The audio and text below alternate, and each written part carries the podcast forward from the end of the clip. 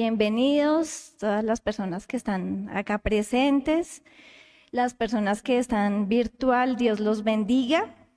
Nuevamente a nuestros miércoles de estudio bíblico. Bueno, esta noche les voy a pedir cierren sus ojitos, vamos a poner este momento en oración para que sea el Espíritu Santo guiando este momento. Padre Santo, Señor Dios, te damos gracias, Señor, gracias por cada una de las personas que escucha este mensaje, por cada una de las personas que nos sintoniza, Señor, por cada una de las personas, Padre Santo, que se disponen en este momento a escuchar esta enseñanza, Padre. Hoy, mi Señor, pongo en tus manos este momento para que seas tú dirigiendo, Señor, este estudio, para que seas tú dirigiendo, Padre Santo, esta palabra que vamos a enseñar, Señor, que vamos a estudiar en esta noche. Te damos gracias, Señor, y te pedimos, Señor, que bendigas tú este momento. En el nombre de tu Hijo Jesús, amén.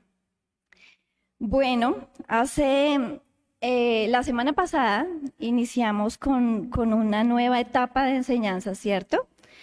Eh, espero lo recuerden. Esta etapa de enseñanzas de estos miércoles se llama Influencers Inesperados.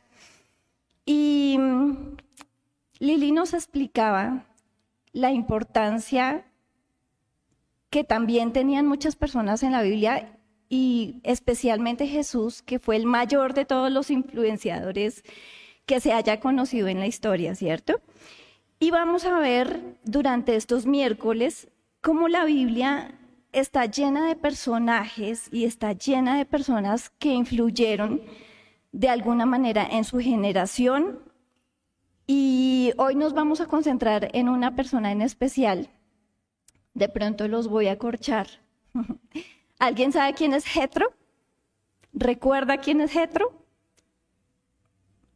¿No saben quién es Jetro? bueno, Jetro era el suegro de Moisés. De pronto, para hacer un recorderis, eh, la primera vez que, que Moisés huyó em, de Egipto, cuando mató a ese hombre, él conoció a Jetro en ese, en ese momento, porque él llevó a digamos, a beber eh, su ganado, digámoslo así, en, en, el territorio de Jetro. Y sus hijas le ayudaron a darle de beber a, pues, al ganado, a, los animales que tenía en ese momento. Eh, la Biblia nos, nos cuenta, nos, nos relata eh, que Moisés trabajó para él durante 40 años, ¿cierto? De pronto ya estamos recordando un poquito más la historia de quién es Jetro. Jetro em, le dio a una de sus hijas como, como esposa. Entonces, pues ya sabemos más, de pronto ya tenemos una lucecita más de, quién era Jetro. Y eh, pues eh, vamos a, a, ver hoy la historia de cómo Jetro influenció en las decisiones que tomó Moisés en algún momento. Cuando Moisés recibió el llamado del Señor para liberar al pueblo de Israel. Entonces él partió, bueno, ya sabemos cuál, es la historia de Moisés, todo lo que tuvo que pasar para liberar al pueblo de Israel. En ese momento, cuando, cuando él ya salió de, de, de Egipto con el pueblo de Israel, él envió a su esposa y a sus hijos los envió con, con su suegro mientras pasaba pues todo eso, ese momento difícil que estaba pasando con su pueblo. Y el estudio de hoy se va a basar en esos consejos que le pudo dar Jetro en algún momento. El estudio se basa en todo el capítulo 18 de Éxodo. No lo voy a leer porque es muy extenso, voy a tomar las partes como tal que son muy importantes, en las cuales Jetro le dio los consejos a Moisés. Mientras tanto, les voy relatando como tal la historia. Bueno, Jetro era un, sacerdote de Madián y Y cuando él tenía, cuando, cuando Moisés salió a liberar el pueblo, después de, ya haber liberado su pueblo y el Señor haberlo respaldado tanto, Jetro recibió noticias de todo lo que el Señor había hecho con, con Moisés y el pueblo. En ese momento había pasado ya mucho tiempo y Jetro decide entregarle nuevamente a Moisés su esposa y sus hijos. Prácticamente él parte de su tierra, van en camino y, y él se encuentra con Moisés y el primer favor que le hace es devolverle su familia, es devolverle a su esposa y a sus hijos. La, la palabra nos muestra en el relato de, de Éxodo 18 nos muestra que en el momento del encuentro, Moisés lo recibió, se arrodilló, lo besó, lo abrazó, y es un momento muy emotivo. Entonces prácticamente muestra la importancia que tenía Jetro en, lo que era la vida de, Moisés. En ese momento, él lo invita a su tienda, le comenta todo lo que el Señor había hecho, eh, cómo pudo escapar del faraón, cómo pudo pasar por en medio del Mar Rojo y cómo todas las hazañas que tuvo que pasar para, para liberar el pueblo. En este momento, Jetro reconoce al Señor y, se alegró, dice la palabra que se alegró y bendijo a Jehová. Vamos a leer Éxodo 18, 11 que es el momento en el que Jetro reconoce al Señor. Dice, ahora conozco que Jehová es más grande que todos los dioses, porque en lo que desobedecieron prevaleció contra ellos. Y tomó Jetro, suegro de Moisés, holocaustos y sacrificios para Dios, y vino a Aarón y todos los ancianos de Israel para comer con el suegro de Moisés delante de Dios. Entonces prácticamente este es el momento en el que Jetro reconoce al Señor. Sin embargo, la palabra dice que era un hombre muy espiritual, pero acá él dice, no, pues eh, reconozco que Jehová es el más poderoso que cualquiera. Y es, es, es ese reconocimiento y en ese momento él se entrega, da ese holocausto, da esa ofrenda que pues era muy importante en esos tiempos, y, lo reconoce. Después de esto, después de, de, ese encuentro de Moisés con Jetro, dice que al día siguiente Moisés se sentó enfrente a todo el pueblo a juzgar, a juzgar al pueblo. Y el pueblo estuvo delante de Moisés, dice la palabra, desde la mañana hasta el atardecer. Y viendo Jetro, decía, ¿cómo es posible? ¿Sí? O sea, en su cabeza decía, ah, pero ¿cómo es posible que usted se encargue de los problemas de todo el mundo? O sea, imagínense lo que es ver, digamos, un, un gobernante y escuchar los problemas de la familia tal, de la familia tal, de la familia Yagué, de la familia Fukene, de la familia Silva. O sea, es, empezaba a escuchar todos los problemas de todo el pueblo y él mismo tenía que, que responder y resolver en ese instante. Y él mismo eh, tenía que, resolver ese conflicto en ese momento. Y, y pues era demasiado trabajo el que él tenía. Sin embargo, él no veía en ese momento las consecuencias que podría tener esa sobrecarga que él llevaba y, su suegro le dice, ¿qué estás haciendo tú con el pueblo?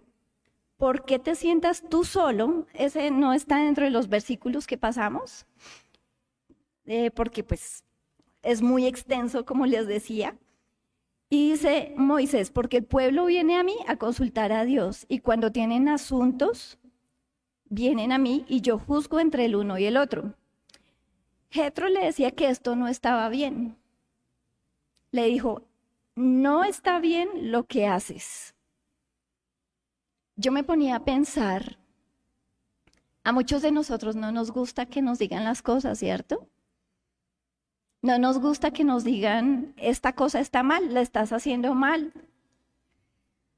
O vemos cómo hoy en día nos ofendemos muy fácilmente si recibimos cualquier tipo de crítica, sea constructiva o pues ya sea con cualquier otra intención, pero no, no aceptamos las críticas constructivas y no vemos que muchas personas se acercan a nosotros y nos dan esa crítica con el fin de, de evitar un problema mayor o con el fin de darnos una solución, ¿cierto? Y, y pues acá vemos que Moisés lo tomó muy bien, ¿sí? porque él acató ese consejo, él recibió ese consejo y él decidió hacerle caso a su suegro. Y esta, esta es, entre paréntesis, este, este estudio me dio pues gracia porque dije, este estudio está como para el pastor, que habla de los suegros. ¿Por qué? Porque, pero pues acá vemos que, el suegro de Moisés tenía una labor muy importante y nada es casualidad. Él estuvo en ese momento preciso para darle un buen consejo y nosotros tenemos que aceptar esos buenos consejos, sea de nuestros suegros, sea de nuestros padres, sea de nuestros hermanos, sea de una persona que trabaja con nosotros. Y tenemos que aprender a aceptar esos consejos, a aceptar esa influencia que podemos tener de las personas alrededor. A veces nos cerramos y nosotros mismos nos empecinamos en, no, es que las cosas son como yo digo, como yo digo, como yo digo, y no escuchamos de verdad a las personas que nos pueden estar aconsejando para bien. Entonces, eh, seguimos ahora con, la explicación del, del, capítulo 18, Jetro le comentó, le dijo, no está bien lo que estás haciendo. ¿Por qué desfallecerás tú del todo y también este pueblo que está contigo? Porque el trabajo es demasiado duro, es demasiado pesado para ti y no podrás hacerlo tú solo, claro, eso era como una bola de nieve, más personas nacían, más personas, más personas, el pueblo estaba creciendo y se le estaba saliendo de las manos a Moisés. Y Moisés de pronto en su obsesión por, por el trabajo que le había dado el Señor, no veía que necesitaba ayuda. ¿Cuántas veces no nos pasa eso? ¿Cierto? Y cuántas veces no vemos que necesitamos de otras personas también para, para cumplir un propósito. Vamos a leer el desde el versículo 19 hasta el 27. Un poquito extenso, pero voy a ir explicándolo. Dice, esto le dice Jetro a Moisés, oye ahora mi voz, yo te aconsejaré y Dios estará contigo. Está tú por el pueblo delante de Dios y sométete tú los asuntos de Dios. Prácticamente en este momento le dijo, ocúpese usted de lo verdaderamente importante que es Dios, ¿cierto? De pronto el pastor comentaba alguna vez cuando él empezó quería hacer todo, ¿cierto? Él quería con la pastora hacer pagos, comprar, hacer los arreglos, eh, montar las prédicas, sonido, sillas, ocuparse de todo. Y yo lo relacionaba también con ese momento de los pastores porque, porque realmente es un trabajo duro servirle al Señor y necesitamos también personas que apoyen ese trabajo para el Señor. Y como lo dice la palabra, en, en, una iglesia es como un cuerpo. Todos los miembros, o sea, hay diferentes miembros y todos servimos para muchas cosas y todos nos podemos apoyar, ¿cierto? Entonces, de pronto, Moisés no veía, quería cumplir, cumplir, cumplir, cumplir, cumplir, y estaba atafagado de cosas, pero no, no, no, no veía la posibilidad de pedir ayuda, hasta que llegó su suegro y le dijo, no está bien lo que estás haciendo. Vamos a seguir con la lectura. Eh, bueno, le dijo, sométete tú los asuntos de Dios y enseña a ellos las ordenanzas y las leyes y muéstrales el camino por donde deben andar y lo que han de hacer. Además, escoge tú entre todo el pueblo varones de virtud, temerosos de Dios, varones de verdad, que aborrezcan la avaricia, y ponlo sobre el pueblo por jefes de militares, de millares, perdón, de centenas, de cincuenta y de diez. Prácticamente eso es lo que hace un, un mandato, digámoslo así, tener subordinados y que cada uno se encargue de un área. Asimismo, sucede en una ciudad, en un país, en todo, en una empresa, porque no podemos dedicarnos solos nosotros a hacer una labor, ¿cierto? Entonces dice, varones de verdad, que aborrezcan la avaricia y ponlos sobre el pueblo por jefes de millares, centenas de cincuenta. Acá me devolví un pedacito. Ellos juzgarán al pueblo en todo tiempo y todo asunto grave lo traerán a ti y ellos juzgarán todo asunto pequeño. Así aliviarás la carga sobre ti y la llevarán ellos contigo. Si esto hicieres y Dios te lo mandare, tú podrás sostenerte y también todo este pueblo irá en paz a su lugar. Prácticamente le dijo que si él no hacía eso, no iban a llegar a la tierra prometida. Prácticamente él iba a morir de estrés, de, angustia, no iba a poder con todo al mismo tiempo y por eso necesitaba entrenar también a personas, enseñarles la palabra para que la explicaran y así, mm, digámoslo así, asociémoslo como una pirámide, ¿cierto? Porque esta es la cabeza y estos tienen otras dos personas subordinadas y esas dos personas siguen, siguen enseñando y enseñando y así sucesivamente hasta que pues todo pueda manejarse de una manera más organizada. De pronto, en este momento, una de las características de Moisés era que, que era muy entregado al Señor, pero hacía falta el orden en ese aspecto, ¿cierto? Y dice, dice la palabra en el versículo 24, y oyó Moisés la voz de su suegro. Acá no dicen escuchó, porque escuchar es ya no más que te entra por acá y sale por acá. Oyó, o sea, la captó y cogió la idea, ¿cierto? Y oyó Moisés la, la, voz de su suegro e hizo todo lo que le dijo. No se puso de regodiento a decir, pero ¿y este no sabe quién soy yo? ¿Me está mandando a mí a hacer esas cosas? no dijo eso. Él aceptó ese consejo y se dejó guiar. E hizo todo lo que dijo. Escogió Moisés varones de virtud entre todo Israel y lo puso por jefes sobre el pueblo, sobre mil, sobre ciento, sobre cincuenta y sobre diez. Y juzgaban al pueblo en todo tiempo. El asunto difícil lo traían a Moisés y ellos juzgaban todo el asunto pequeño. Y despidió Moisés a su suegro y éste se fue a su tierra. Prácticamente la visita de Jetro fue de dos días. Como lo vemos durante todo este capítulo 18, fue una visita rapidísima, pero fue sustantiva. Porque, sustanciosa, perdón. ¿Por qué?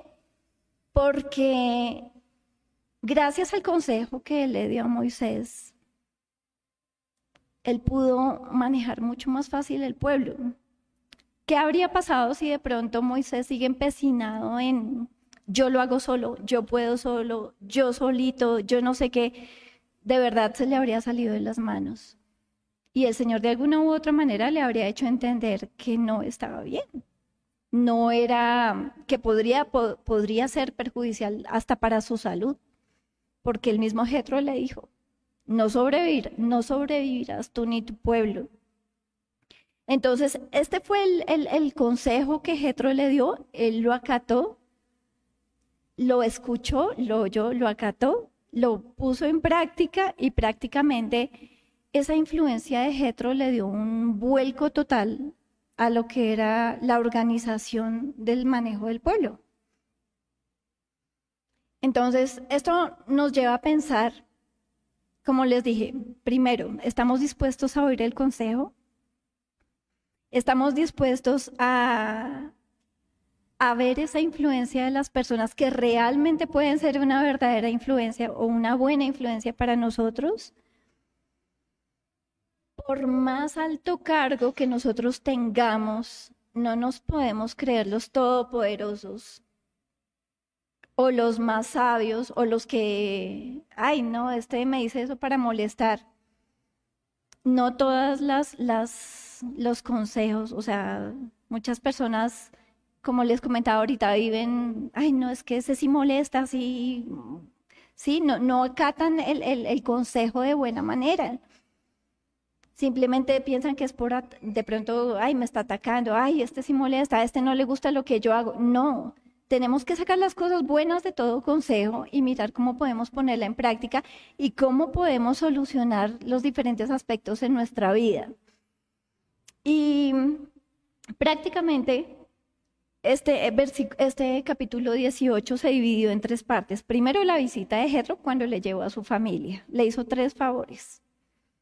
El segundo, el segundo fue, el consejo de Jetro. Y el tercero, pues fue esa influencia que quedó en Moisés. Y esa influencia que no solo benefició a Moisés, sino benefició a todo el pueblo.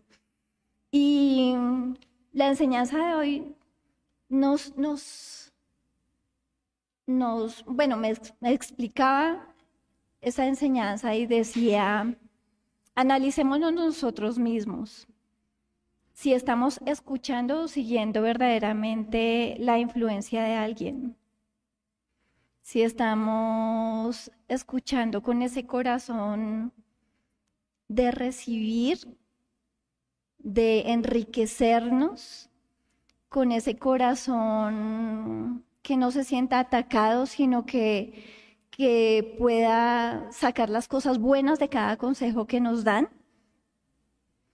y mirar si nosotros verdaderamente estamos causando algún impacto en la vida de las personas. Entonces acá nos llevaba a analizar, el estudio nos llevaba a analizar hacia dónde estamos guiando a las personas que nos que, tenemos a nuestro alrededor, primera, en primera posición, digámoslo así, estaba nuestra familia. ¿Cierto que nosotros somos los influenciadores en nuestra familia? Asimismo podemos ser para nuestros hermanos. Asimismo podemos ser para el vecino, asimismo podemos ser para las personas con las cuales trabajamos. Y entonces nos lleva a pensar qué tipo de influencers somos. Porque muchas personas siguen, así como hay influencers buenos, hay influencers malos digamos, en, nuestra casa, en nuestro hogar, con nuestros hijos, estamos siendo influenciadores buenos, porque muchas veces eh, nuestros hijos, más que lo que le digamos, ellos ven lo que estamos haciendo, ¿cierto? Y siguen nuestro ejemplo. Ese es el verdadero influencer. ¿Por qué? Porque nosotros nuestros hijos están siguiendo nuestros pasos, más que escucharnos, están mirando lo que estamos haciendo y están aprendiendo de eso a, hacer su, a formar su carácter. Porque, como les decía ahorita, hay influencers buenos e influencers malos.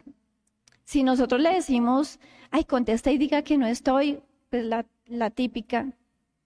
O, ay, diga una mentira, no sé, cualquier cosa eso no es, no es ser un buen influenciador. Y personalmente, hace como un mes les voy a contar una experiencia que tuve.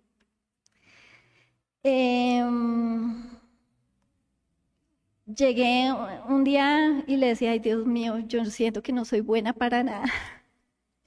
en algún momento le dije, yo para qué soy buena. O sea, realmente buena. Y y, o sea, prácticamente el Señor responde en esos mismos momentos, o sea, es impresionante. Porque es para darle la gloria a Dios. Porque, o sea, fue, fue, fue una experiencia muy bonita que me puso a, llorar. Y si la cuento, de pronto lloro. y es esa noche, yo le decía, ay Dios mío, ¿para qué soy buena? Y cuando acosté a mis hijos, el mayorcito coge y me dice, eh, ay mami, en el colegio hay un niño que me que molesta mucho, que es muy cansón, que es muy gritón. Y decía, pero tú nos has leído en la Biblia que nosotros tenemos que perdonar a las personas que son malas con nosotros, que nosotros tenemos que amar a nuestros enemigos. Y yo estoy tratando de amar a mis enemigos, me decía José Miguel. Eso me partió el alma. O sea, yo dije, Dios mío, algo, algo estoy haciendo bien. Es como si el Señor revelara que eso, eso, eso lo estoy haciendo bien. ¿Sí? Dentro de todos los reclamos que yo me hago, conmigo misma. Y el Señor, o sea, fue como si el Señor me contestara en ese instante y, decía, o sea, esta, esta, este ejemplo me lo puso hoy también en la mente porque, porque es esa la influencia que estamos causando en nuestros hijos. Y también nos muestra la enseñanza, somos también influencia para nuestros padres y de alguna manera damos alguna lección a nuestros padres también. En algún momento podemos ser consejeros de ellos. Ellos, por su edad, tienen mucha más sabiduría en muchas cosas, pero nosotros también podemos ser ese instrumento para hacerles caer en cuenta de algunas cosas. Nosotros podemos ser instrumento con todas las personas que nos rodean en algún momento. Y y no, o sea, esa experiencia quería contárselas ya hace algunas, algunas enseñanzas, pero no sé, o sea, como que no encontraba el momento, pero este fue el momento porque, porque es ver esa influencia que estamos logrando en nuestros hogares, en nuestras familias. Y, y el cada rato, mis hijos, sobre todo el mayorcito, sale con cosas así. Tú nos enseñas, nos has leído en la Biblia que Jesús dijo que no sé qué, que Jesús dijo, y, es eso. Ah, la otra vez me dijo, debemos perdonar. Y yo sí, debemos perdonar. Y a veces nos es tan duro y a veces nos es tan difícil, pero el Señor le muestra a uno que uno tiene que perdonar así como perdonan los niños. Así como les decimos, mi amor, estás peleando con tu hermanito, perdónalo. Asimismo, tenemos que perdonar a las personas que nos han hecho daño. Así, entre más grande es más difícil, pero tenemos que tener ese corazón de niños, tenemos que poner ese, pensamiento de inocencia y perdonar así como Jesús quiere que perdonemos. Entonces, eh, pues pensemos bien qué tipo de influenciadores estamos siendo. Y, veamos también que hay muchos ejemplos de influencers malos, ¿cierto? Y lo vemos cada día más. Y lo vimos hasta en la Biblia.